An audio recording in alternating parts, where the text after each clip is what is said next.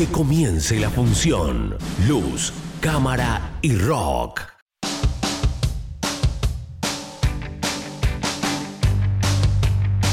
Seguimos en Luz, Cámara y Rock. Acuérdate que te puedes sumar en las redes sociales. ¿eh? Seguimos en arroba Luz, Cámara y Rock en Instagram y en Facebook. Estamos en el último programa de este año, de esta temporada, tercera temporada de Luz, Cámara y Rock. Luego nos tomaremos un descansito. Pero estamos analizando lo que fue este año y vamos a meternos con algunas de las mejores producciones en el cine que se lanzaron o se estrenaron en este año. ¿eh? Para comenzar, vamos a hablar de una película que cuando se nos anunció estábamos todos muy atentos ahí a ver eh, de qué trataría la cosa porque se metía con un clásico del cine.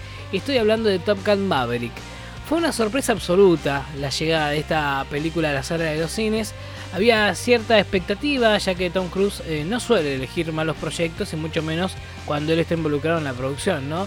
Además tiene una política Tom Cruise de eh, engancharse con algún proyecto si es superador al anterior, ¿no? Por ejemplo, con la de Misión Imposible ha hecho siempre eso. Sigue haciendo Misión Imposible si la que va a hacer ahora es mejor que la última que hizo. Y dicho sea de paso, vos no sabés cuál es la, la, cuál es la, mala de todas las de Misión Imposible. Ninguna, cada vez se fue superando, ¿no? Eso está, está bueno, es una mentalidad que tiene Tom Cruise que lo lleva a donde está, ¿no? A ser una estrella indiscutida del cine y por eso se embarcó en Top Gun Maverick, haciendo una continuidad, una continuación, mejor dicho, 30 años después de Top Gun, este clásico del cine. Eh, y bueno, es una de las películas que hasta eh, desde su anuncio causó sorpresa, pero demostró que cuando una película realizada con mucho trabajo, un buen guion y con el objetivo de brindar un espectáculo superador en la pantalla grande, las cosas se consiguen. ¿no? Top Gun Maverick es el fenómeno del año, sin lugar a dudas, pero también es una de las películas del año porque la dirección, la puesta en escena y el poder visual que tienen son, eh, son, son sublimes, la verdad, ¿no? Eh, así que bueno, también obviamente juega un papel importante la nostalgia en este caso, de volver a ver a viejos eh, personajes o volver a ese mundo de, Top Gun con eh, Tom Cruise ahí haciendo Maverick y demás. Bueno, eso generó mucha expectativa también y obviamente generó una muy buena recepción por parte del público, ¿no? Película que ahora ya podemos ver en Paramount Plus o en Star Plus. En cualquiera de las dos plataformas está la peli y ahí la pueden eh, ver Top Gun Maverick, que ya desde el 22 de diciembre, por ejemplo, está disponible en las plataformas. Eh, por otro lado, otra película que también eh, arrasó en cines cuando salió y que ahora se puede ver también en alguna que otra plataforma es Todo en todas partes al mismo tiempo. Pese a que su estreno en América Latina fue mucho después de convertirse en una sensación mundial y que la vara estaba altísima por las expectativas generadas, esta película es, eh, creativamente mejor de lo que decían. Eh, inagotable fuente de ideas que tiene como base dos ejes tan poderosos como complicados de abordar juntos. Eh, y es que nunca es tarde y algo así como la familia es lo primero.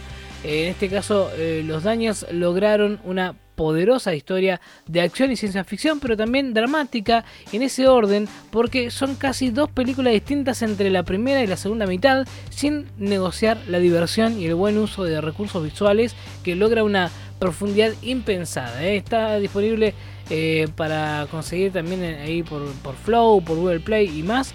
Eh, esta, esta producción, si no me equivoco, también se puede ver en, HBO Max. Pero bueno, eh, es una película que vale mucho la pena y sorprendió también con su llegada todo en todas partes al mismo tiempo. Es el nombre de esta peli.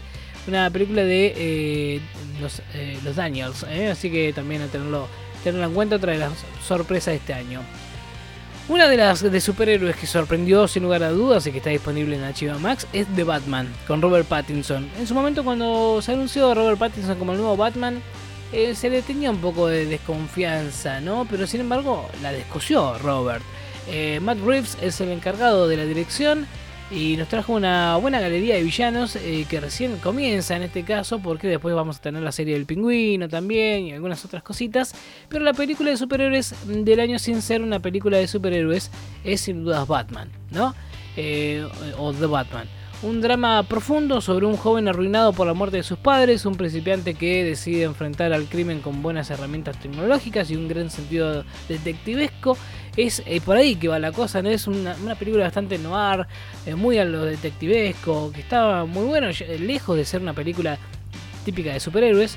Eh, en este caso, em, eh, Robert Pattinson es un cast acertado, ¿no? Eligieron muy bien al actor, ya que se entregó al papel y en vez de ser una imitación logró adueñarse del personaje, esperando eh, la segunda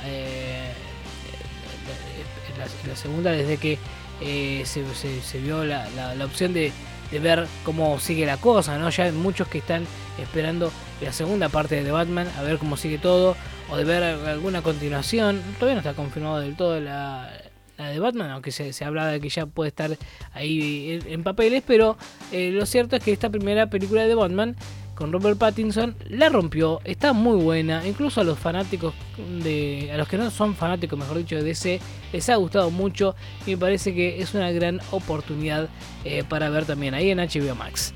Eh, por otro lado, una película que también sorprendió, que no había sido muy fogoneada, pero sin embargo llegó a los cines y fue una sorpresa grata. Eh, es Tren Bala. Tren Bala que es eh, la última película de Brad Pitt eh, hasta el momento, ¿no? Que tiene un reparto increíble. Está, mm, eh, bueno, muchos, muchas figuras.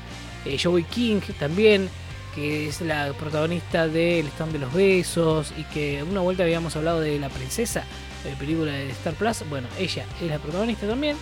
Aaron Taylor Johnson, actor que hemos visto en Kick-Ass, en Godzilla, en, haciendo del hermano de Wanda Maximoff en eh, Avengers Age of Ultron.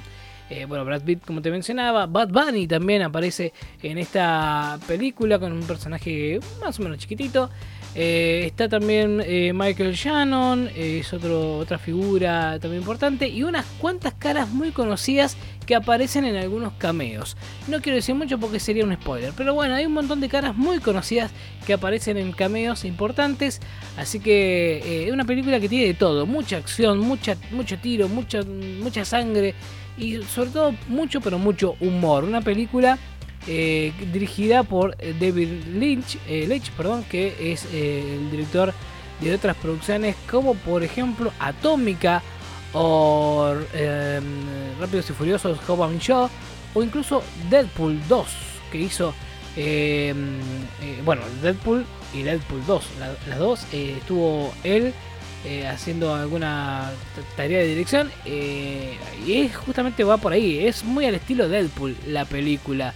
Y también estuvo detrás de Noche Violenta que hemos hablado la semana pasada también en Netflix no eh, así que bueno, es una película que sorprendió muchísimo, donde de repente cinco asesinos se embarcan en, una aventura a bordo de un tren bala, por ahí es todo el nombre de la película, que eh, de repente no eh, empiezan a, darse cuenta que hay algo en común entre ellos y intentarán resolver algunas diferencias, algunas cuestiones, ¿no? Una película muy divertida, con mucha acción, muy acelerada todo el tiempo y la forma de narrativa que tiene es increíble. Me parece que es una de las mejores películas también del año que sorprendió mucho eh, con su llegada a los cines y que allá la podés ver también en la pantalla de HBO Max. Estas son algunas películas que sorprendieron en este 2022, te las contamos en Luz Cámara y Rock.